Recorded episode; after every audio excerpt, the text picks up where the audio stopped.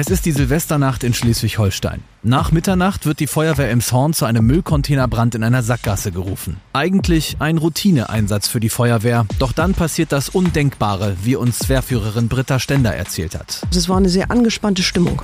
Und dann hat er irgendwas am Fahrzeug gemacht, drehte sich um und blickte in den Lauf einer Waffe, die so hüfthoch gehalten wurde. Ein Mann, der ihm gegenüberstand und dann fünfmal abdrückte. Es handelte sich um eine Schreckschusspistole, die dennoch Todesangst ausgelöst hat. Mehr als 80.000 Menschen in Schleswig-Holstein stehen täglich bereit, um Menschen in Not zu helfen. Uns erzählen sie ihre Geschichte. Aus Einsätzen, von Notfällen und von Menschlichkeit.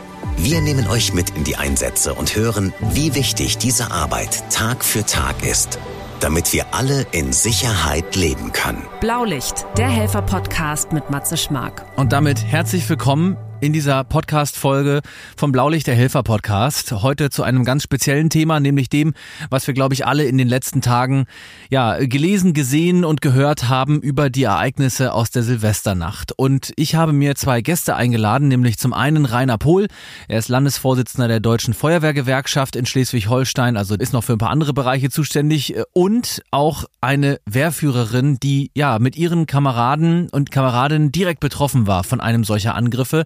Das ist Britta Stender, die ist Wehrführerin in Elmshorn und damit erstmal schön, dass ihr da seid, schön, dass wir darüber sprechen können. Britta, äh, bei euch gab es nämlich ja auch einen Vorfall in der Silvesternacht. Ihr hattet ein paar Einsätze, äh, wie das Silvester fast so üblich ist, sag ich mal. Es gab auch kein Böllerverbot mehr. Magst du uns mal kurz erzählen, was wann wo passiert ist? Ja, es gab ein paar Einsätze, wie das gehört. Vor äh, 0 Uhr hatten wir drei Einsätze, alles brennende Papiercontainer oder Mülltonnen ähm, ja, in die Böller geworfen wurden oder äh, reingefallen sind und die wir dann löschen mussten. Also relativ wenig für einen Silvesterabend, aber ganz normal und eben auch der normale, ich sag mal, Kleinkram. Mhm. Nach und 0 Uhr sollte sich das ändern. Nach ja? 0 Uhr hat sich das geändert. 0 Uhr, ich glaube 34 kam die Alarmierung, wieder brennt äh, Papiercontainer oder Müllcontainer äh, in einem Wendehammer. Wir sind da hingefahren mit zwei Fahrzeugen weil wir sowieso im Stadtgebiet verteilt unterwegs waren. Dann sind zwei Fahrzeuge hingefahren, ein mhm. Tanklöschfahrzeug und ein Löschfahrzeug. Das Tanklöschfahrzeug ist an der Hauptstraße stehen geblieben äh, und das Löschfahrzeug ist in den Wendehammer rein, hat in den Wendehammer reingezogen. Schon auf der Anfahrt äh, in diese Straße mit dem Wendehammer hinein war klar, dass das kein normaler Einsatz wird und die Polizei wurde dann sofort nachgefordert mhm. zu unserem Eigenschutz, weil am Anfang der Straße drei Container auf die Straße gerollt waren, so als, als Barrikaden nicht brennend äh, einfach mhm. auf die mhm. Straße gestellt, damit ein Fahrzeug nicht durchkommt. Okay, das heißt, und dann musste euer Löschfahrzeug davor stehen bleiben, oder? Ja, dann musste einer aussteigen und die Container erstmal zur Seite rollen, Aha. damit wir da durchkamen. Und dann lagen da auch ein paar Mülltüten brennend auf der Straße. So, ja. ja. das war so. Okay. Und dann ist das Fahrzeug in den Wendehammer reingezogen. Äh, die Kameraden sind ausgestiegen zum Löschen. Und es bleibt immer ein Mensch, am, ein Feuerwehrkamerad am Fahrzeug zurück, der dafür zuständig ist, alles rauszugeben, ähm, auch zu gucken, dass alles wieder eingepackt ist und so. Und der sagte, äh, es waren viele Zuschauende da im, im, im Wendehammer, äh, viele, die geguckt haben und viele, die auch weiter geböllert haben mhm. und mhm. Raketen geschossen haben. Und er hat gesagt, es war eine sehr angespannte Stimmung. Also es war nicht freundlich. Es war schon okay. irgendwie von der Stimmung her komisch. Und dann hat er irgendwas am Fahrzeug gemacht, ähm, richtete sich wieder auf, drehte sich um und blickte äh, in den Lauf einer Waffe, die so hüfthoch gehalten wurde. Oh Gott. Ein Mann, der ihm gegenüberstand äh, und dann fünfmal abdrückte. Wie sich hinterher herausstellte, also was sich sehr schnell herausstellte, war, dass die Waffe nicht geladen war. Ja, das heißt ja nicht, dass der Schrecken groß ist. Ja? Der Schrecken war natürlich trotzdem groß. Es war eine ungeladene Schreckschusspistole und der Kamerad hörte das Klicken des Bolzens. Oh, okay. Der mhm. ist dann sofort äh, zu seinem Gruppenführer gegangen, zu den anderen Kameraden, die ein paar mhm. Meter weg waren. Mhm. Ähm, die Polizei traf gerade ein, weil die ja schon früh nachgefordert war. Ähm, und ja, Boah. dann war das, Aufregung. Dann war Aufregung groß, aber dadurch, dass es sofort weiterging, irgendwie mm, ähm, auch erstmal keine Zeit für Aufregung, sondern jetzt wurde erstmal gelöscht. Ja. So. Ich wollte da gerade dran. Also ähm, man muss ja mal so vorstellen, ihr habt das gesehen, dass da die Lage anders ist, dann entscheidet man, man ruft die Polizei dazu die in der Nacht auch nicht wenig unterwegs waren wahrscheinlich. Äh, die sind auch nicht sofort dann vor Ort und äh, das Ziel einer Feuerwehr ist immer äh, Brand löschen. Das heißt, ihr wart natürlich im Einsatz. Ihr wartet jetzt nicht erst, bis die Polizei da ist und steigt dann aus. Das ist ja äh, nicht eure Aufgabe. Nein, natürlich nicht, Nee, sondern ja. es geht gleich raus und es wird gleich gelöscht. Hm. Ähm, wenn die Polizei da nicht aufgetaucht wäre so schnell, Ja. glaube ich, hätten wir nicht weiter gelöscht. Es waren keine Menschenleben in Gefahr. Es war Mhm. nur ein Container, der auch ein Stück weg vom Haus stand, so dass da erstmal keine Gefahr bestand. Ähm, so der, die Kameraden, die da waren, haben gesagt, wir wären jetzt wieder eingestiegen und abgehauen. Ja, das hätten wir, völlig also dem verständlich. hätten wir uns nicht ausgesetzt Ja, weiter. Völlig verständlich. Der äh, Kamerad, der da äh, ja Opfer wurde, äh, einer ja doch Straftat. Ich meine, das ist ja jetzt nichts, ist ja kein Kavaliersdelikt, jemand mit einer Waffe zu bedrohen, sei es jetzt eine Schreckschusspistole oder nicht, das kann ja keiner sehen. Also in erster Linie hat er sich, äh, hatte der Todesangst, äh, wenn da einer mit einer Waffe vor dir steht. Das ist ja äh, für die Psyche in dem Moment, äh, also ich möchte es nicht erleben. Na, in dem Moment noch gar nicht. Ja. Äh, Es ist tatsächlich, äh, weil einfach auch viel weitergearbeitet wurde hinterher und wir ja auch noch einen ganz großen Einsatz hatten, bei dem auch leider ein, äh, ein Bewohner eines Hauses gestorben ist, Ja. äh, haben wir die ganze Nacht durch weitergearbeitet. Ich glaube, ähm, d- der wirkliche Schreck kommt erst mit der Ruhe, mit ein bisschen Abstand. Ja, wie ist das für dich als Wehrführerin, die du ja äh, Verantwortung trägst für deine Kameradinnen und Kameraden natürlich, sowas äh, mitgeteilt zu bekommen? Du warst ja nicht vor Ort, aber du hast das dann wahrscheinlich durch die Gruppenführer, durch die Zugführer relativ schnell mitgeteilt bekommen. Ja, ich war ja hinterher bei dem großen Einsatz dann auch dabei Mhm. Äh, und habe das da natürlich schon mitbekommen. Naja, es ist ein, ist ein gruseliges Gefühl, ne? Also du, Mhm.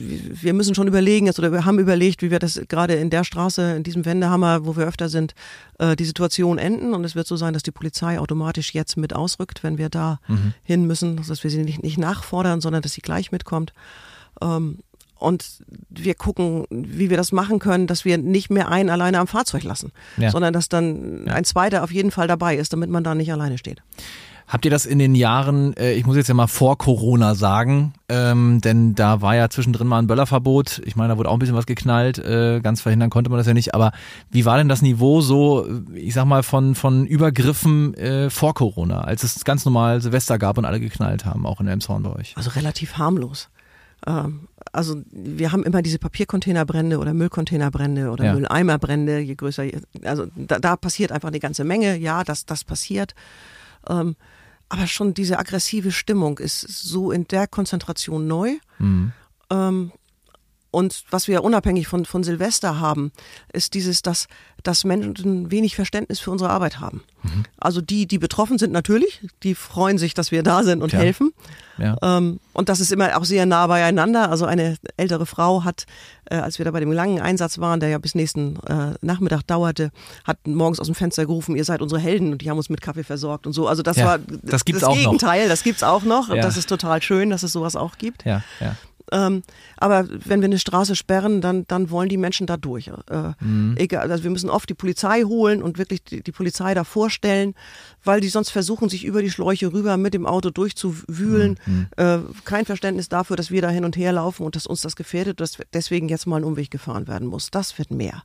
Ja. Äh, das war früher anders. Das war gesperrt, dann sind die Leute andersrum gefahren. Also würdest du sagen, der Respekt äh, gegenüber Einsatzkräften ist ein bisschen verloren gegangen? Ja, Äh, total. Wenn ich jetzt mal so auf diese Debatte denke, äh, können wir später gerne nochmal drüber sprechen. Ähm, auch diese das Gaffen ist ja auch ein Riesenproblem der letzten Jahre, ähm, dass es da ein Gesetz extra brauchte, was jetzt härter durchzieht, ähm, weil einfach Menschen sich für mich auch völlig unverständlich neben eine Unfallstelle stellen und erstmal ein Video machen. Ist für mich auch ein Übergriff irgendwie Ja. so, ja, und Ja. belästigt ja auch Einsatzkräfte.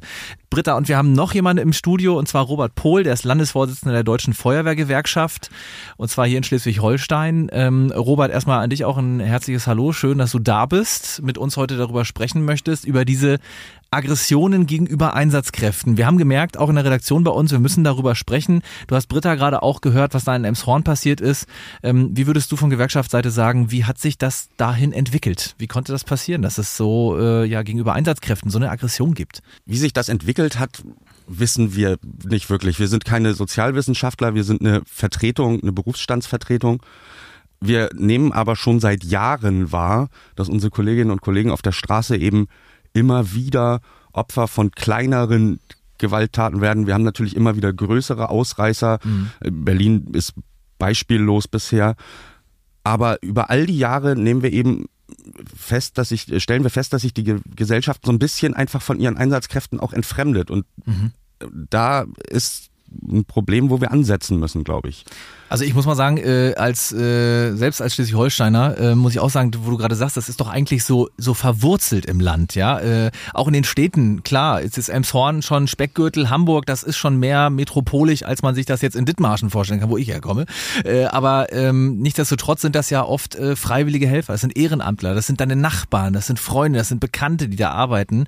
Ähm, ich glaube, jeder, der selber jemanden in der Feuerwehr hat oder im Rettungsdienst, der sieht das auch anders. Aber ähm, wie wie erklärst du dir solche Bilder wie zum Beispiel jetzt dann ja in Elmshorn, ähm, dass da plötzlich jemand am Feuerwehreinsatz äh, mit einer Waffe bedroht wird. Es wusste zu dem Zeitpunkt ja keiner, dass es eine Schreckschusswaffe ist. Davon war fast auszugehen, weil es Silvester war. Aber äh, da, der hat ja Todesangst, weil vor ihm plötzlich einer steht, der mit einer Waffe bedroht. Völlig sinnlos ja auch. Wir wurden ja nicht bedroht, diese Menschen. Ich glaube, das ist, sowas ist schwierig zu erklären. Warum, also wir müssen uns die Frage stellen, warum sind so viele Waffen im Umlauf? Also wenn man sich jetzt mal umguckt an Silvester, da steht da jeder Zweite mit einer Schreckschusspistole und ballert einfach, was das Zeug hält, mit dem Ding in den Himmel. Hm, hm. Das ist ein Problem, das werden wir auch durch ein Böllerverbot nicht umgehen lassen und auch das Führen von Waffen in der Öffentlichkeit ist verboten. Hm. Ähm, nun muss man mal ganz klar sagen, warum wird das denn nicht durchgesetzt? Weil auch wir da, wir haben gar nicht die Möglichkeiten, Verbote in der Masse so durchzusetzen. Das heißt, wir müssen gesellschaftlich an diese Themen ran. Wir müssen zu verstehen geben,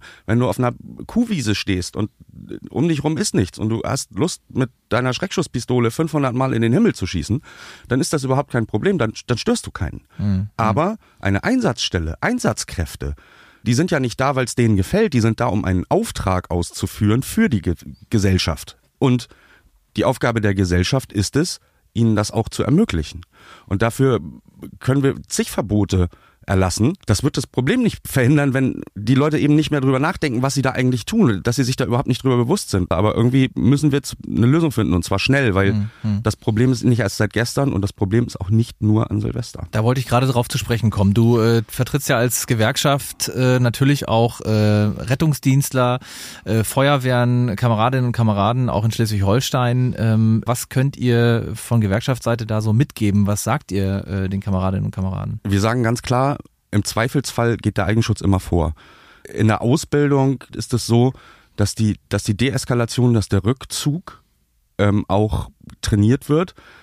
Ich weiß nicht, ob wir das nicht vielleicht auch langsam im Ehrenamt mehr abbilden müssen, dass wir auch da verbindliche Inhalte in der Ausbildung haben, bis hierhin und nicht weiter und wie komme ich aus einer Situation wieder raus, dass wir mhm. auch, mhm. wir haben bei den Führungskräften, haben wir Gesprächsführung, haben wir Moderation, haben wir Deeskalieren, aber ich glaube, wir müssen damit schon viel früher ansetzen. Eigentlich muss es jede Einsatzkraft mittlerweile haben, so traurig wie es ist. Und wir müssen den Kolleginnen und Kollegen, den Kameradinnen und Kameraden vielleicht auch einfach mal an die Hand geben, ihr müsst es nicht hinnehmen.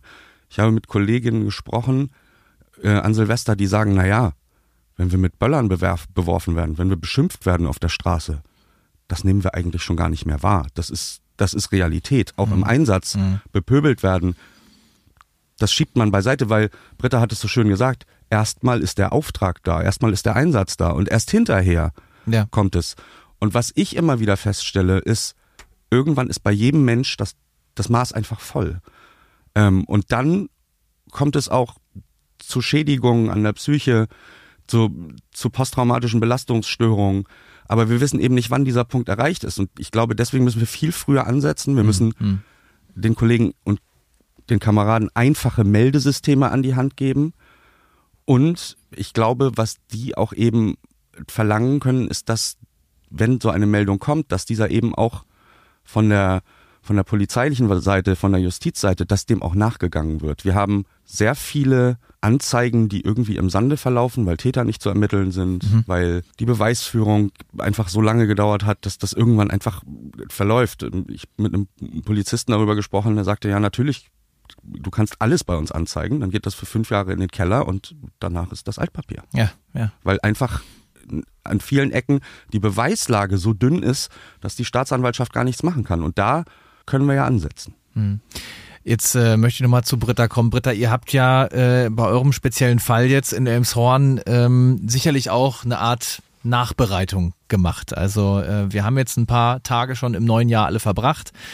Ähm, deine Aufgabe als Wehrführerin ist es da sicherlich auch trotzdem Dinge nochmal anzusprechen und das nochmal ein bisschen zu verarbeiten. Wie habt ihr das gemacht bei euch? Also zum einen bin ich natürlich ganz regelmäßig mit dem Kameraden, der da bedroht wurde, im Gespräch.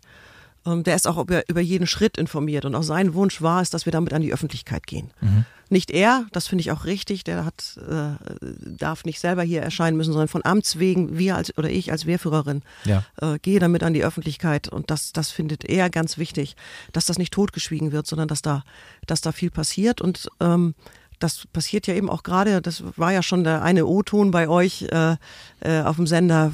Ja, ja ähm, noch dichter früh, dran, ja. Mhm. Ganz dicht dran und ich habe erstaunlich viele Nachrichten von Elmshornerinnen und Elmshornern bekommen hinterher, die gesagt haben, es geht gar nicht und wie schlimm und mhm. wie gut, dass es euch gibt und so. Also das, das tut dann auch gut, ne? dass es da so ein bisschen Rückendeckung gibt. Ist das auch was, was du, äh, was du dann spürst, dass quasi Menschen vor Ort das gar nicht mitkriegen oder dass die meisten gar nicht wissen, was, was so alles passiert im Einsatz? Ja, zum einen das und zum anderen, ähm, also mein, mein Eindruck ist immer, dass, dass wir alle, egal ob wir Rettungsdienst sind oder Feuerwehr oder Polizei oder, ähm, oder die äh, Ordnungskräfte, die Falschparker aufschreiben, mhm. ähm, wir sind alle Repräsentanten des Staates und die gilt es offensichtlich irgendwie zu bekämpfen, unabhängig davon, wer es gerade ist. Ja, ja. Und in, in das in manchen, manchen Schichten oder in manchen Bevölkerungsgruppen. Ähm, und ich glaube, die große Aufgabe ist, diese Bevölkerungsgruppen wieder zu integrieren. Mhm. Und zu gucken, dass die, die äh, sich seit Generationen abgehängt fühlen, sich nicht mehr abgehängt fühlen müssen.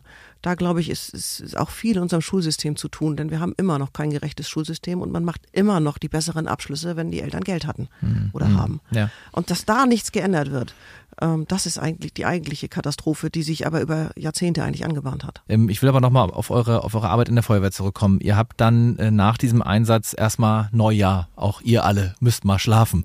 Also nach, ja. einer, nach einer durchgebrachten Nacht. Du hast noch von einem sehr schweren äh, Großfeuer erzählt, was ihr in der Nacht noch hattet, ähm, auch mit Todesfolge leider dort. Also das heißt, es ist auch eine, ein belastender Einsatz. Das ist aber leider, muss man ja auch dazu sagen, euer Alltag. Ihr seid Einsatzkräfte, ihr kennt das, ihr wisst, dass das Schlimmste passieren kann. Und das passiert eben auch bei Einsätzen. Ähm, ich habe da ganz großen Respekt davor. Ich glaube, viele, viele Schleswig-Holsteiner logischerweise auch, wie du schon sagst, die Menschen, die sich freuen, dass sie Blaulicht sehen, weil ihnen jetzt geholfen wird, ja, also und ihr auch schnell da seid. Dann war Neujahr durch. Es war vielleicht ein bisschen ruhiger, auch in der Einsatzlage. Und ihr habt euch das erste Mal wieder getroffen, wahrscheinlich. Wie ging das ab? Wie startete das? Ja, wir haben den äh, Dienstagabend mit denen, die äh, in der Silvesterbereitschaft dabei waren, zum großen Teil zusammengesessen also gerade mit den Führungskräften äh, und mit, mit denen, die, die viel mitbekommen haben an dem Tag, mit denen haben wir zusammengesessen, dem ersten Angriffstrupp und so ja. zusammengesessen und äh, erstmal vorrangig die, den Einsatz äh, mit dem Dachstuhlbrand und äh, aufgearbeitet und dann als zweites eben als zweites großes Thema nochmal äh, diese Bedrohungslage auf versucht ein bisschen aufzuarbeiten. Das wird sicherlich auch noch eine Weile dauern und viele Gespräche mhm. äh, überdauern. Ähm, was mir dabei nochmal sehr deutlich geworden ist, ist, dass ja auch die Angehörigen sich Sorgen machen. Ja. Äh, also ein Kamerad berichtete, seine Mutter hat mit ihm telefoniert und der, der ist keine 20, sondern ist schon, schon ein bisschen älter. Äh, seine Mutter hat mit ihm telefoniert und hat am, am, am Telefon geweint. Mhm. Ja, klar. So, also ja. das macht es dann nicht leichter, noch wieder loszugehen. So. Mhm. Und ähm, den bedrohten Kameraden, äh, mit dem telefoniere ich täglich, den habe ich auch weiter verwiesen an äh, Menschen, die da die eine besondere Ausbildung haben und nicht bei uns aus der Wehr sind, äh, damit jemand von außen nochmal noch mal drauf gucken kann und ihm Hilfestellung geben kann. Mhm. Wie er da völlig unverschuldet ja in diese ja, Situation genau. gekommen und, ist. Ja. Äh, und ja. er sagt selber, er hat viel zu arbeiten momentan äh, und das mhm. lenkt auch immer tagsüber ganz gut ab. Mhm. Ja, das glaube ich. Es ist kein Kavaliersdelikt, einfach, ich sag's nochmal, mit einer Schreckschusspistole auf jemanden draufzuhalten. Ähm, das kann niemand wissen. Wir mhm. haben da bisher so nicht mitgerechnet. Ja, mit einer, mit einer schlechten Stimmung und mit einem geworfenen Böller. Damit rechnest du. Ja. Aber mit so einer Bedrohung auch gegen einen Einzelnen, das ist ja nicht, ich werf Böller in Richtung Feuerwehr. Ja, ja, was sondern auch ist ja schon, wirklich was die direkte schon, Bedrohung eines Einzelnen. Ja, ja, ja. Damit haben wir bisher überhaupt nicht gerechnet. Das hat euch kalt erwischt. Ja, total. Im wahrsten ja. Sinne des Wortes. In dieser Silvesternacht. Ähm, jetzt würde ich, äh, Robert, dich gerne nochmal fragen. Ich denke mir immer so, oder das ist was, was jetzt, sag mal so, äh, bekannt ist. Nachwuchs, Nachwuchs, Nachwuchs. Man braucht Nachwuchs für die Feuerwehren, gerade für freiwillige Kräfte. Ich kenne das selber aus Dithmarschen. Also wenn da keine Leute nachwachsen würden, dann ist irgendwann äh, vorbei. Du musst die Löschfahrzeuge besetzen und das ist immer noch eine große, große ehrenamtliche Aufgabe. Ähm, alle Hauptamtlichen gar nicht vergessen. Das steht außer Frage. Ist das ein schlechtes Zeichen in Richtung äh, Nachrücker, in Richtung Ausbildung und, und ja, ähm, junge, neue Freiwillige, die dazukommen wollen? Ich glaube, wir haben noch kein Problem, Nachwuchs zu bekommen, gerade in den, in den eher ländlich geprägten Gebieten. Wir haben in den Städten, glaube ich, auch relativ große Jugendfeuerwehren. Ähm, die auch für uns als berufliche Feuerwehren, auch für den Rettungsdienst, es ist ein unglaublicher Pool an Menschen, die eben sich schon mal mit dieser Aufgabe auseinandersetzen. Das haben auch die Berufsfeuerwehren erkannt, das haben die Rettungsdienste erkannt, dass das Menschen sind, die man auch umwerben kann und soll, um später in die Berufsbilder einzusteigen. Mhm. Aber ich glaube, wir werden mit dieser immer weiter entkoppelten ähm, Welt von Einsatzkräften und der Allgemeinbevölkerung natürlich irgendwann ein Problem bekommen. Gerade wenn äh, die Fronten verhärten durch solche Ereignisse. Man darf ja auch nicht vergessen, das macht ja auch etwas mit den Einsatzkräften. Die gehen jetzt das nächste Mal vielleicht anders in eine Situation rein, mhm. wenn sie sowas erlebt haben. Oder die, die es mitbekommen haben, gehen anders in, in diese Ecken rein, in diese Einsatzschwerpunkte, wo wir eben jetzt ja leider mit sowas rechnen müssen. Und da, ich glaube, das gilt es auch möglichst schnell zu durchbrechen, dass wir eben nicht gleich ein ganzes Viertel verurteilen dürfen, nur für das, was Einzelne da getan haben. Mhm. Ähm, wenn man sich jetzt anguckt, die Kollegen aus Berlin-Neukölln, aus, aus Kreuzberg von der, von der Berufsfeuerwehr da, die, die kennen das Viertel. Mhm. Die mhm. sind jeden Tag da. Trotzdem müssen die da sowas erleben und das macht eben auch was mit einem. Eine neue Art von Aggression, die man so noch nicht gesehen hat in Deutschland. Ne? Es ist eine neue Art von Aggression. Ähm, es ist sicherlich auch eine, eine Eskalationsstufe, wo wir uns vor dem nächsten Schritt fürchten. Ähm, weil, wenn wir angucken, es ist ja, es ist ja ein Prozess. Wir hatten jetzt zwei Jahre Pause, vielleicht sind wir deswegen auch äh, noch mehr geschockt von dem, was passiert ist. Aber mhm. davor war es ja trotzdem, es ist eine fortlaufende Entwicklung, dass wir immer mehr Leute haben, die an Silvester aggressiver sind, die immer exzessiver mit Alkohol unterwegs sind und da auch einfach Hemmungen verlieren. Und wenn wir uns jetzt angucken, dass wir, wir müssen das jetzt unterbrechen, weil was soll nächstes Jahr passieren? Mhm. Ähm, wir möchten alle nicht nächstes Jahr, also ich komme gerne wieder her und äh, spreche mit dir, aber ich möchte gerne über ein anderes Thema sprechen. Ja. Wir müssen ja. gucken, dass wir jetzt auch tatsächlich mal ins Handeln kommen. Wir haben 2018 einen Forderungskatalog für die Politik zu Silvester an die Politik gegeben. Ähm, die konnten wir dieses Jahr wieder verschicken. Warum? Weil von den Punkten, die wir gefordert haben, nicht einer erfüllt wurde. Wir, haben, wir müssen gucken, dass wir rechtssicher solche Angriffe dokumentieren können. Wir sind nicht die Polizei. Wenn die Polizei angegriffen mhm. wird, ist die mhm. Ermittlungsbehörde immer da. Deswegen sind bei denen ähm, äh, auch solche Verfahren erfolgreicher. Wenn ein Polizisten angreift, der greift gleichzeitig die Ermittlungsbehörde an. Mhm. Wer einen Feuerwehrmann, eine Feuerwehrfrau angreift, einen Rettungsdienstler, ähm, wer einen Leitstellendisponenten beschimpft, da müssen wir das immer erst noch zur Anzeige bringen, dann muss das, werden die Beweise gesammelt, dann werden die Aussagen eingeholt. Das Verfahren ist, verläuft dann schon oft. Ähm, hm. Deswegen sagen wir zum Beispiel auch, dass wir vielleicht äh, ne, sowas wie Dashcams brauchen in bestimmten Bereichen. Also kleine Videokameras. Kleine Videokameras, die in den hm. Fahrzeugen sind, eben einfach um damit wir uns diese Dokumentationsarbeit, wir müssen immer erstmal unseren eigentlichen Auftrag bedenken. Wir haben nicht Zeit, nebenher noch ein Gedächtnisprotokoll ja, zu schreiben, ja, ja. um das hinterher zur Anzeige zu bringen. Ähm, wir müssen erst Leben retten und kümmern uns dann um uns selbst. Und da brauchen wir vielleicht einfach Hilfe. Ganz lieben Dank, äh, Robert von der Deutschen Feuerwehrgewerkschaft, der Landesvorsitzende hier in Schleswig-Holstein und danke dir auch, Britta. Ganz liebe Grüße natürlich auch in deine Feuerwehr und an deinen Kameraden und äh, wir hoffen natürlich, dass alle wieder ganz bald munter und auf sind und äh, ja, jeden Tag für die Menschen in Schleswig-Holstein da sind. Wir sagen ja immer, zusammen sind wir Schleswig-Holstein. Das ist so der Spruch von RSH. Ich glaube, der könnte hier gar nicht besser passen. Ja, Britta, auch ganz lieben Dank dir, dass du da warst. Ja, gerne. Und Robert hat schon für, für auch für die Hauptamtlichen gesprochen. Wir sind in allen Städten in, und Kommunen in Schleswig-Holstein mit weniger als 80.000 Einwohnern nur freiwillige Feuerwehrleute. Äh, wir als Gesellschaft verlassen uns darauf, dass die freiwillige Feuerwehr kommt. Äh, macht uns das nicht kaputt, sondern unterstützt uns und seid an unserer Seite. Blaulicht, der Helfer-Podcast. Ihr wollt uns eure Geschichte erzählen. Ihr wart selbst schon mal als Retterin oder Retter live dabei oder euch wurde geholfen. Dann schreibt uns auf rsh.de. Das war Blaulicht, der Helfer-Podcast. Ein RSH-Original-Podcast von Ulrike Kirchner und Matze Schmark. Alle Folgen hört ihr auf rsh.de und in der RSH-App. Eine Produktion von Regiocast, deutsches Radiounternehmen.